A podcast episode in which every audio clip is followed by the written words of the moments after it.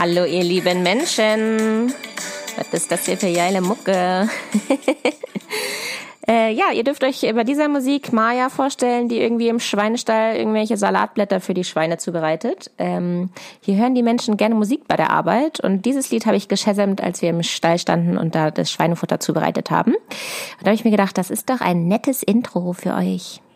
Also ihr lieben Peoples, ich freue mich, es ist wieder Montag und ich kann sagen, ich habe eine Woche hier überlebt. Ähm ich finde das Wort Überleben passt irgendwie, weil es tatsächlich eine so andere Welt ist, in die ich hier eingetaucht bin. Ähm viele von euch verfolgen mich ja auch auf Instagram und ihr habt schon gesehen, direkt in der ersten Nacht, als ich meinen Koffer ausgepackt habe. Und ich muss sagen, ich wohne in so einer Art also in Deutschland wäre es ein Kellerloch.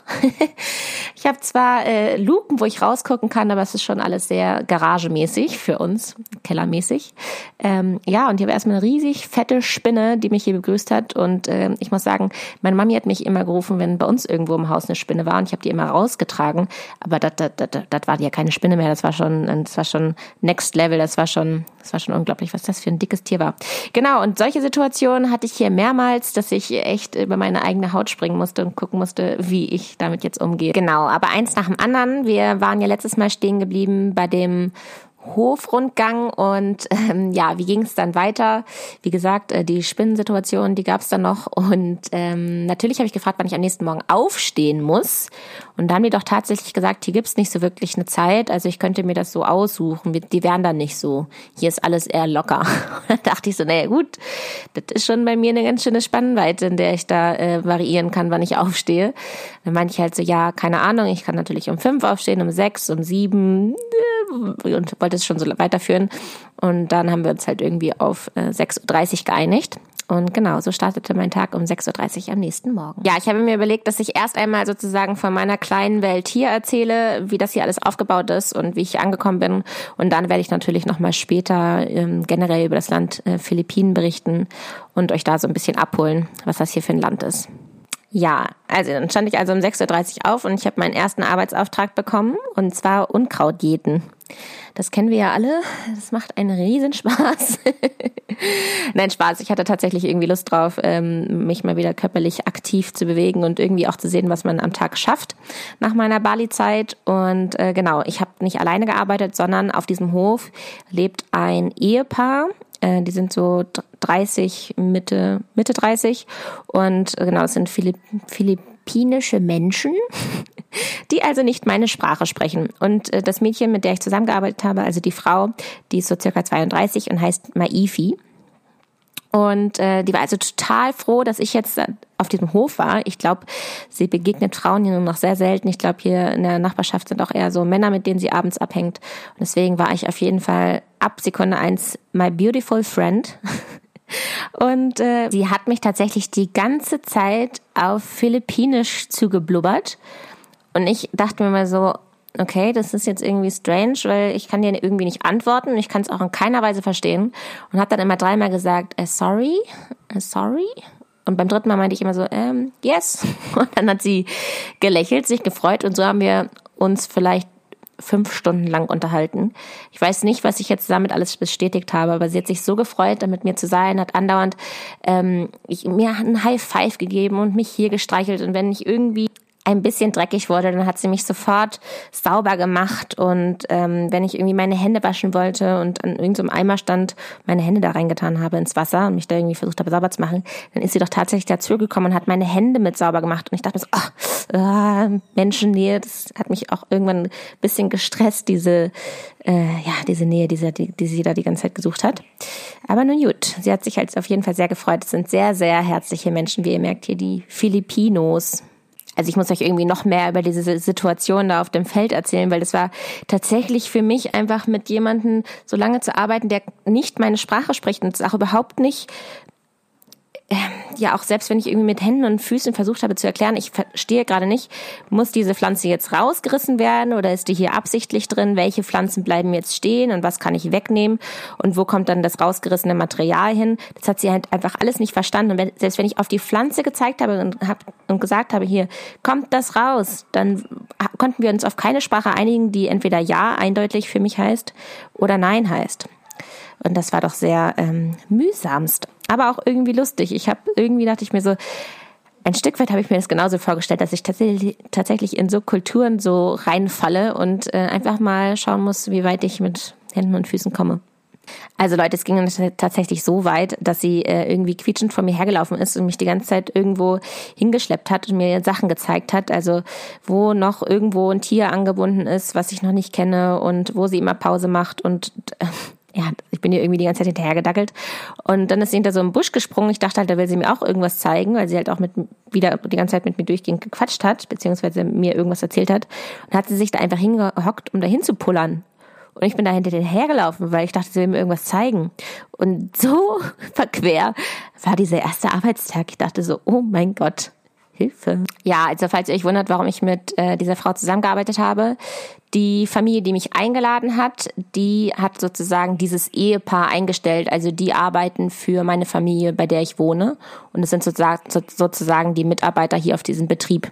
Und das sind natürlich sehr, sehr einfache Menschen, die hier arbeiten und einfach 24-7 auf dieser Farm leben. Und ihr Mann ist für den ähm, Tierbestand zuständig und sie ist halt für den Pflanzenbereich zuständig. Also am ersten Tag darf man sich eine Maya vorstellen, die irgendwie höchst motiviert war und gleichzeitig komplett irritiert ähm, über diese Frau und über diese totale Fürsorglichkeit, die mir da begegnet ist und Freude. Und ähm, gleichzeitig darf man sich auch vorstellen, dass ich komplett kaputt war von meiner Flugzeit, die ich vorher hatte und von dieser Reise hierher und auch von den Temperaturen. Also hier ist gerade Ende Regenzeit und ähm, man hat das die ganze Zeit das Gefühl, dass es gleich anfangen könnte zu regnen. Das heißt, es war so ein, so ein Druck irgendwie und ich hatte tatsächlich mega Kopfschmerzen und gleichzeitig war es aber auch irgendwie heiß. Und äh, ich musste erstmal hier mit dieser Temperatur und der Atmosphäre irgendwie klarkommen. Und ich musste auch damit klarkommen, dass ich irgendwie die erste Nacht gefühlt draußen geschlafen habe, denn ich habe nicht so richtig hier ein Fenster. Ich hatte ja vorhin schon gesagt, es sind so eher Luken, die so mit so Fliegengitter verschlossen sind. Und das heißt, ich höre einfach die ganze Zeit alle Geräusche von draußen. Und es sind also bellende Hunde, es sind viele Insekten, die sämtliche Geräusche von sich geben, Vögel und Hähne, die hier morgens ab fünf rumkrähen. Und ja, so bin ich irgendwie mit so einem Halbschlaf morgens aufgewacht und äh, habe schon gemerkt, das wird, glaube ich, anstrengend hier und schön. Bleiben wir noch mal ganz kurz bei der Maya, die auf dem Feld stand und irgendwie Unkraut jäten sollte. Also, es kam dann nämlich so, dass äh, eine Nachbarin das mitgekriegt hat, äh, dass ich dort gearbeitet habe. Und die hat dann über den Zaun gerufen, hey, beautiful. Äh, was weiß ich, was sie da noch hinterher gesagt hat. Und ich habe halt irgendwie reagiert und meinte, ja, huhu, Mensch. Und dann ist sie über den Zaun geklettert, ist zu mir gekommen und hat mich gefragt, ob ich, ob sie ein Selfie machen darf. Und das habe ich schon gehört, dass das hier öfter mal so ist. Und dann meinte ich halt so, ja, gar kein Problem, weil irgendwie verschwitzt und dreckig in diese Kamera gelächelt. Und dann meinte sie so, ja, darf ich dir denn was zeigen? Möchtest du auch sehen, wo ich wohne? Möchtest du das sehen? Und ich war halt so, ja, wir sind interessiert und offen, warum nicht? Und meinte halt so, ja klar, gerne. Bin ihr also auch hinterhergedackelt. Nun hatte ich also schon zwei philippinische Frauen, die ich nicht verstanden habe. Und ähm, dem bin ich dann gefolgt, auch über diesen Zaun hindurch. Da war dann irgendwie so ein Loch, wo ich so durchgekrabbelt bin. Es war alles sehr einfach. Es war so, eine Metall, so ein Metallzaun, der so zwei Meter hoch war. Also so eine Blechwand einfach. Da bin ich dann durchgekrabbelt und dann ging es schon los, dass da halt fünf ja, für mich waren sie, sahen sie aggressiv aus, aggressive Hunde, angefangen haben zu bellen, von denen war ich erstmal komplett erschrocken. Ähm, und da standen dann auch so Arbeiter rum oder männliche Menschen, die da äh, rumgearbeitet haben, äh, sehr nette Menschen, falls es gerade komisch rüberkam. Und die haben dann äh, irgendwas in der Hand gehabt und haben halt so rumgepeitscht damit und diese Hunde von mir ferngehalten. Also das war die Situation. Ich stand dann mit diesen zwei Frauen, diesen bellenden Hunden in einem fremden Garten. Und da habe ich mich umgeguckt und ihr glaubt nicht, was ich dann gesehen habe. Da waren bestimmt bis zu 50 angebundene Hähne die in einem sehr guten Zustand waren, alle mit einem ganz, ganz bunten Gefieder und alle angebunden an einem, an einem Fuß. Und ähm, die hatten alle einen persönlichen sozusagen Unterstand und dieser Unterstand war ein aufgeschlitzter Reifen, der dann so aufgestellt war, dass es quasi wie so ein kleines, wie so eine kleine Hütte für die war. Also stand ich in einem Garten mit ungefähr so 50 aufgeschlitzten Reifen und dann diesen angebundenen Hähnen und diesen zwei Frauen, diesen bellenden Hunden und diesen äh, Mitarbeitern da in diesem mit den Peitschen Und dann war ich ja, dann war ich ja vollkommen äh, irritiert. Dachte, ach Mensch, ja. Und jetzt, was ist das jetzt hier? Bin dann da irgendwie aus dieser Situation wieder rausgekommen. Und als ich dann zu Mittag gegessen habe mit ähm, der Familie, die mich hier eingeladen hatte, dann habe ich das erzählt und meinte so, kennt ihr eigentlich eure Nachbarn? Ich war da vorhin mal auf der anderen Seite und ähm, stand da irgendwie zwischen 50 Hähnen. Und dann haben die mir tatsächlich erzählt. Und ich wusste, dass das existiert, aber ich wusste irgendwie nicht, dass das hier auf den Philippinen passiert und hier so ein Ding ist, dass das äh, Hähne sind für die sogenannten Cockfightings. Also hier gibt es einen Hähnenkampf, das hier total ähm, die ja das Entertainment ist oder so ein Wettsportart sozusagen. Also hier treffen sich Menschen, um Hähnen dabei zuzuschauen, wie sie sich gegenseitig erstechen. Und ich dachte halt, dass man die einfach so aufeinander zulaufen lässt und dass sie sich dann einfach totkratzen sozusagen. Aber nein, die Menschen hier, die binden den Hähnen an den Fuß noch eine mh, mm, so ein, so ein, so ein Messer. Und dann erstechen die sich mit diesem Messer. Und das dauert auch nur fünf Sekunden. Unglaublich. Naja, und am Ende ist es halt so, dass der Gewinner dann beide Hähne kriegt und dann sozusagen gutes Abendessen hat. Und äh, auf diese Hähne wird halt gewettet. Also das ist so ein Wettszenario. Und halt super das Ding hier. Es ist unglaublich. Ich war zutiefst geschockt, als ich diese angebundenen Hähne da gesehen habe. Aber ähm, die verdienen da wohl einen Haufen Geld dran. Also es ist einfach ein riesiges Business, was damit zu tun hat. Und man versucht das langsam zu verbieten, aber es hat man noch nicht geschafft, das Ganze zu unterbinden ja, irgendwie war mir das wichtig, den ersten Tag ein bisschen ausführlicher zu erklären, denn es ist einfach eine neue Welt auf mich eingeprasselt und damit ihr euch jetzt ein bisschen darin einfühlen könnt, wollte ich euch das mal genauer erklären. Ja, äh, das dazu zum ersten Tag und wie, wie es mir so ergangen ist. Jetzt wollte ich aber erst einmal erzählen, was denn hier alles angebaut wird. Ich glaube, da habt ihr noch nicht so richtig den Überblick und deshalb wollte ich das jetzt alles mal aufzählen. Also wir bewegen uns jetzt erst einmal ins grüne Paradies, wie ich immer so schön sage, zu diesem Anbaugarten. Das ist ähm, ein bisschen kleiner als ein Hektar, so könnt ihr euch das vorstellen. Und das ist ein kleiner Abhang. Und die Pflanzen werden von oben nach unten immer kleiner. Also oben sind richtige Bananenplantagen und unten findet man kleine Salatköpfe. Genau, so. Und was da alles angebaut wird. Zum allerersten Mal habe ich Zitronengras in seinem Naturzustand, in seinem Naturzustand gesehen. Und Zitronengras riecht so unglaublich frisch. Ähm, und ich habe gelernt, dass Zitronengras angebaut wird, weil es insektenabweisend wirkt. Das heißt, ähm, der Landwirt hat es an eigentlich jeder Stelle so platziert, dass ähm, das Zitronengras zum Beispiel die Salatköpfe vor Insekten schützen soll. Genau, es hat also eine insektenabweisende Wirkung. So, was gibt es hier noch? Hier gibt es noch Basilikum und äh, frischen grünen Curry. Ich habe Curry auch noch nie richtig gesehen, wie es angebaut wird. Ähm, ich habe es auch nicht erkannt, es war ja so unangenehm. Er hat mich ja durch diesen kompletten Garten gescheucht, äh, der Landwirt, und hat mir das immer vor meine Nase gehalten, meinte, riech mal, schmeck mal, mach mal hier, mach mal da. Und ich habe den grünen Curry auch nicht am Geschmack erkannt. Ähm, ja, weil er tatsächlich so frisch echt nochmal ganz anders schmeckt, als wir ihn vielleicht kennen. Ja, dann gibt es hier unterschiedliche Salatköpfe, wie ich gerade eben schon gesagt habe, äh, unter anderem auch den Roma-Salat, wie wir ihn auch kennen. Dann gibt es hier Auberginen, die sehen hier auch komplett anders aus. Es sind so ganz, ganz kleine Auberginen, so ganz ähm, dünne Auberginen. Dann gibt es hier ähm, Rucola, also uns auch bekannt, Minze, und ähm, die Bananen habe ich ja gerade eben schon erwähnt. Dann gibt es hier wilde Tomaten und Mais. Und es gibt Dill. So, und zu dem Dill wollte ich auch nochmal sagen, weil ich auch gerade so auf das Zitronengras eingegangen bin. Am Dill versucht der Landwirt immer herauszufinden, wie, wie groß gerade der Insektenbefall ist.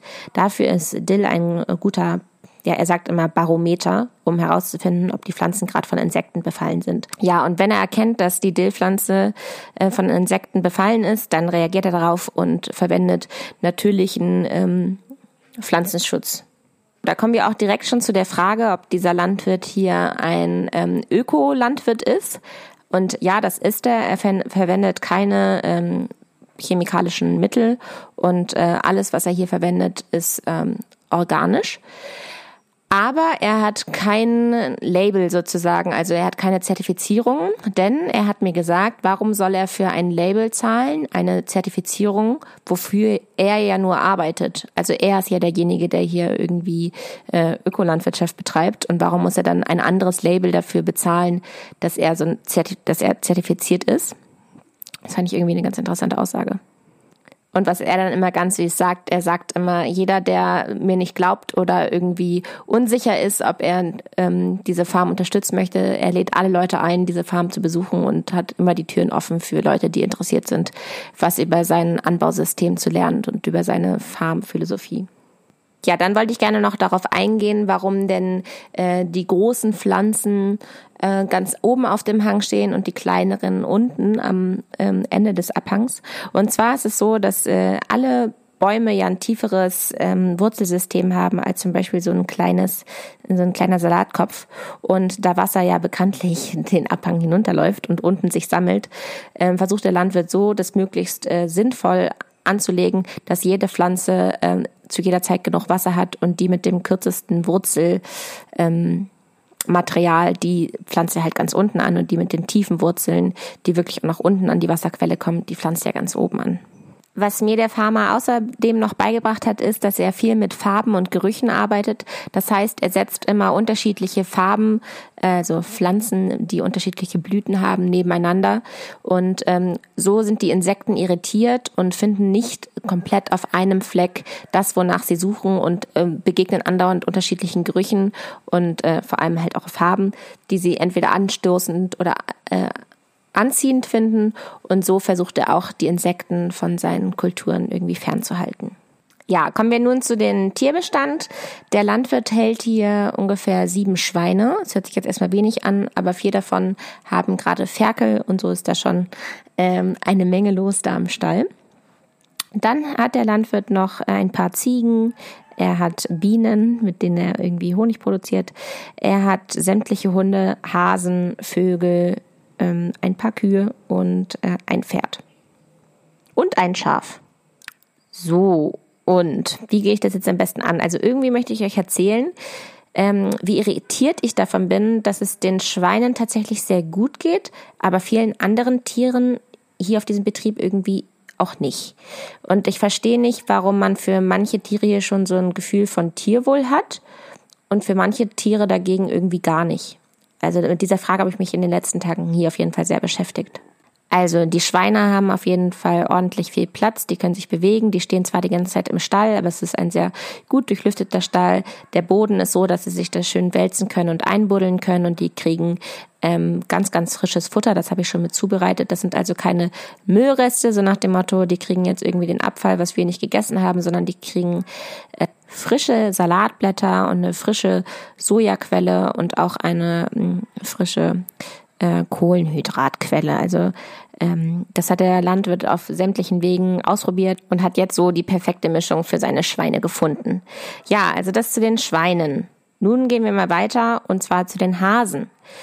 Der Landwirt hält aktuell gerade drei Hasen und die sind tatsächlich einfach nur in einem Metallkäfig. Ähm, also alle vier Wände sind aus Metall und ähm, die kriegen irgendwie zweimal am Tag irgendwie ein paar Salatblätter reingeschoben und das ist so deren Leben. Natürlich haben sie auch noch eine Wasserquelle, aber die hält der Landwirt nur, weil er, äh, wie er immer so schön sagt, Rabbit Poo dafür verwendet, um seine Felder zu düngen. Weil das irgendwie so ein ganz besonderer ähm, Dünger ist, den man sofort einsetzen kann, der sehr hoch konzentriert ist. Und für diese Tiere hat er dann irgendwie ja doch nicht so richtig ein Gefühl davon, dass, also wie ich davor stehe und mir so denke, okay, ich finde jetzt, die haben jetzt hier nicht so ein schönes Leben, einfach in diesem Käfig, ähm, nur den einen Grund zu haben, um mir irgendwie äh, Kacke von sich zu geben, damit wir das dann irgendwie einsammeln. Gibt es da nicht noch eine andere Haltung, die da irgendwie besser wäre? Ja, bewegen wir uns mal weg von den Hasen und ähm, bewegen uns mal weiter aufs Haupthaus zu. Da hängt, äh, hängen erstmal so süße Blumenkübel ähm, an der Regenrinne quasi und der letzte Blumenkübel Kübel ist ein Vogelkäfig. Und äh, in diesem Vogelkäfig lebt ein einsamer Vogel, der da so vor sich her hüpft und äh, quasi in die Freiheit schauen kann. Und den halten die da einfach so. So, dann habe ich mal eines Morgens gefragt und meinte so, ja, ähm, das ist irgendwie warum sie denn diesen Vogel halten. Und dann meinten die, naja, den hätten sie be äh, geschenkt bekommen und der kann 16 unterschiedliche Töne machen. Und ähm, dann habe ich halt in einem weiteren, späteren Gespräch gesagt, dass ich das halt irgendwie komisch finde, dass man sich so einen Vogel hält Und dann haben die mir halt erklärt, dass das schon eine, ja, ein schönes Geschenk ist und dass das quasi in, in manchen Ländern auch so ist, dass man zeigt, welche Vögel man sich leisten kann und dass das wie bei uns zu Hause so unser Auto ist.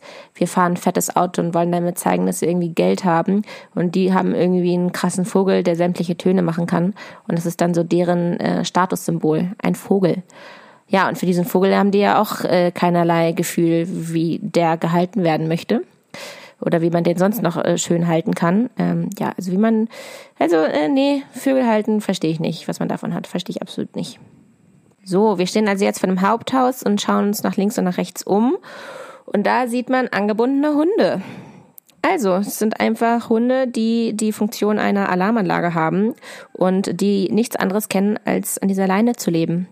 Und ähm, das ist auch irgendwie komisch, warum mir das so unglaublich wehtut. Man müsste ja auch meinen, mir müssten noch mehr Tiere wehtun, wie zum Beispiel Schweine, die ich esse. Aber bei den Hunden hatte ich irgendwie, ja, echt ein Stechen in der Brust, als ich das gesehen habe. Und ich habe natürlich auch gefragt und meinte halt, ob ich nicht auch zu den Hunden gehen kann und die streicheln kann. Und dann waren sie so ein bisschen so, naja, hm, du, die kennen ja ehrlich gesagt nichts anderes als nur ähm, die Kette.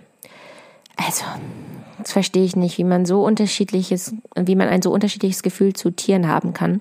Dass es für die so normal ist, einfach Tiere als Alarmanlage zu verwenden. Und die haben jetzt hier gerade noch zwei weitere Welpen und wenn die ausgewachsen sind, dann werden die auch an anderen Stellen hier angebunden, weil da gerade noch keine Sicherheit herrscht. Die wollen sich hier nämlich komplett ausstatten mit diesen Hunden. Also für mich eine andere Welt und ähm, kann ich noch nicht so ganz nachvollziehen.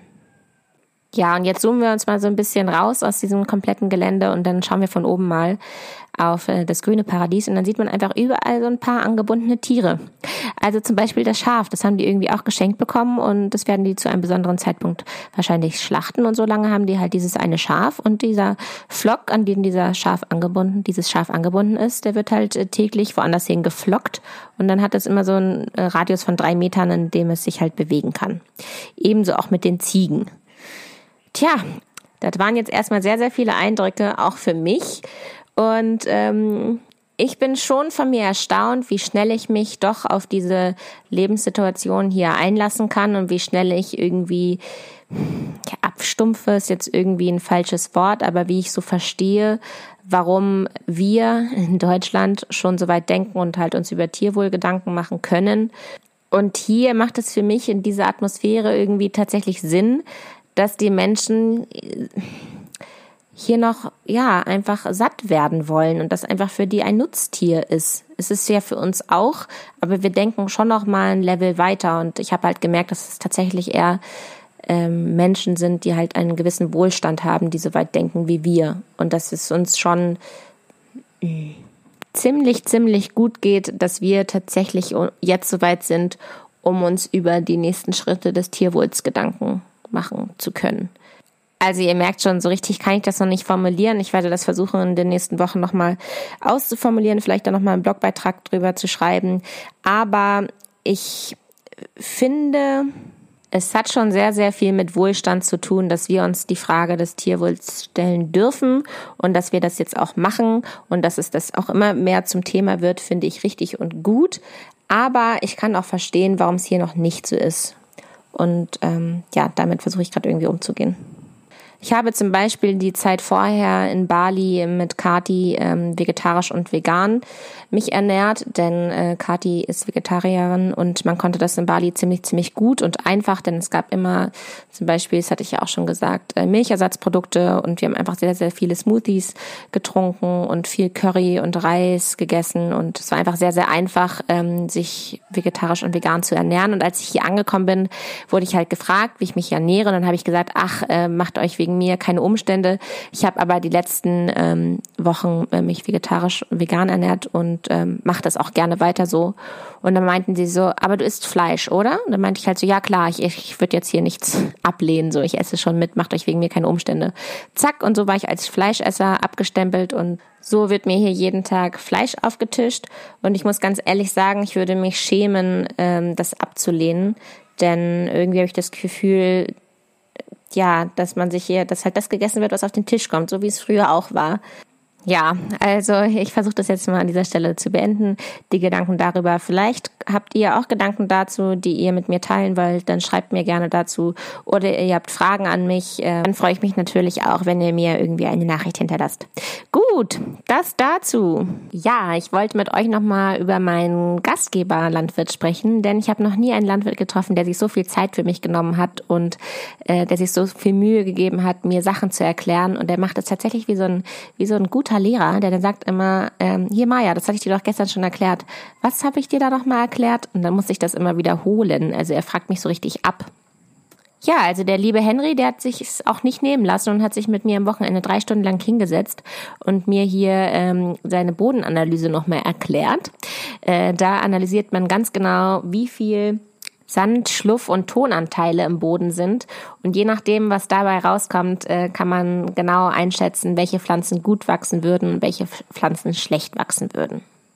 Ja, dann haben wir auch nochmal über den pH-Wert gesprochen und er hat mir nochmal erklärt, warum ein pH-Wert von um die sieben ähm, in der Landwirtschaft für den Boden am sozusagen am nährreichsten ist, denn genau bei diesem Wert ähm, befinden sich alle Nährstoffe, die für die Pflanze besonders wichtig ist, zum Wachsen in der perfekten Balance. Ja, dann haben wir auch darüber gesprochen, ja, welche Nährstoffe sind denn am wichtigsten für eine Pflanze.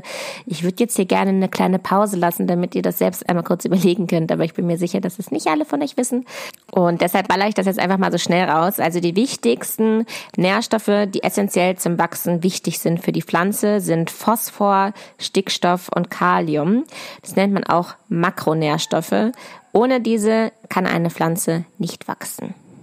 Und wenn eins dieser Nährstoffe zu wenig vorhanden ist, dann hilft ein Landwirt nach und düngt. So, damit ihr auch mal versteht, warum ein Landwirt düngt.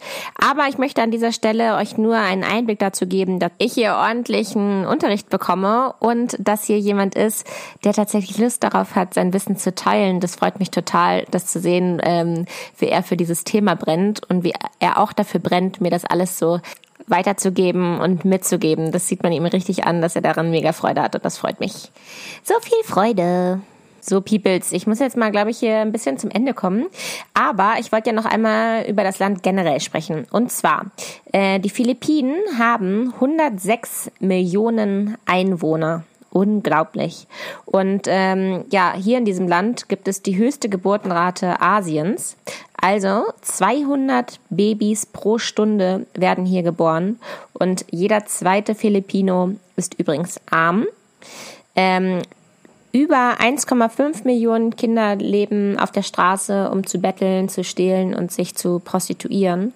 Und natürlich äh, gibt es hier wahnsinnig viele Krankheiten, denn die Lebensqualität auf der Straße, vor allem wegen dem Hygienezustand und dem Smog, sind sehr, sehr schlecht. Und hier gibt es super viele Menschen, die eine Atemwegsinfektion haben. Ja, die Bevölkerung ist hier im Schnitt übrigens sehr, sehr jung, nämlich 23 Jahre alt. Und jetzt kommt eine Zahl, die mich mega erschrocken hat, aber ähm, ja, die Bevölkerung wächst hier im Jahr mit mehr als zwei Millionen Menschen an. Und ähm, ja, man sieht also eine Bevölkerungsexplosion an dieser Stelle hier in den Philippinen. Manche Inseln hier auf den Philippinen sind übrigens die dicht besiedelsten Gebiete weltweit.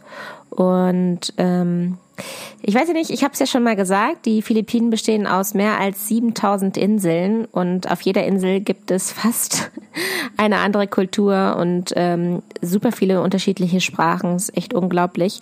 Selbst auf diesem Betrieb hier, wo ich bin, äh, sprechen meine Gastgeber nicht die gleiche Sprache wie die, das philippinische Ehepaar, äh, die ja auf dem Hof arbeiten. Also es ist unglaublich, wie viele Sprachen hier aufeinander prasseln, nur weil die Menschen durch die Inseln getrennt sind. Die Amtssprache ist hier übrigens Filipino. Ich glaube, das habe ich hier äh, während meines Podcasts schon einmal falsch gesagt. Ich habe es jetzt extra nochmal nachgeguckt. Ähm, genau, die Sprache heißt hier Tagalog. Das ist, glaube ich, die meistgesprochene Sprache ähm, auf den Philippinen. Und äh, die Währung hier ist Peso. Um jetzt mal ein Gefühl für das Geld zu bekommen, ein Euro sind hier 55 Peso. Damit kann ich ein bisschen besser umgehen als mit diesen Milliardenscheinen da in Indonesien. Kommen wir mal zur Wirtschaft. Also hier herrscht ein starker Gegensatz, Gegensatz zwischen arm und reich. Ich habe das schon gesehen, als ich mit dem Flugzeug hier über die ähm, philippinischen Inseln geflogen bin.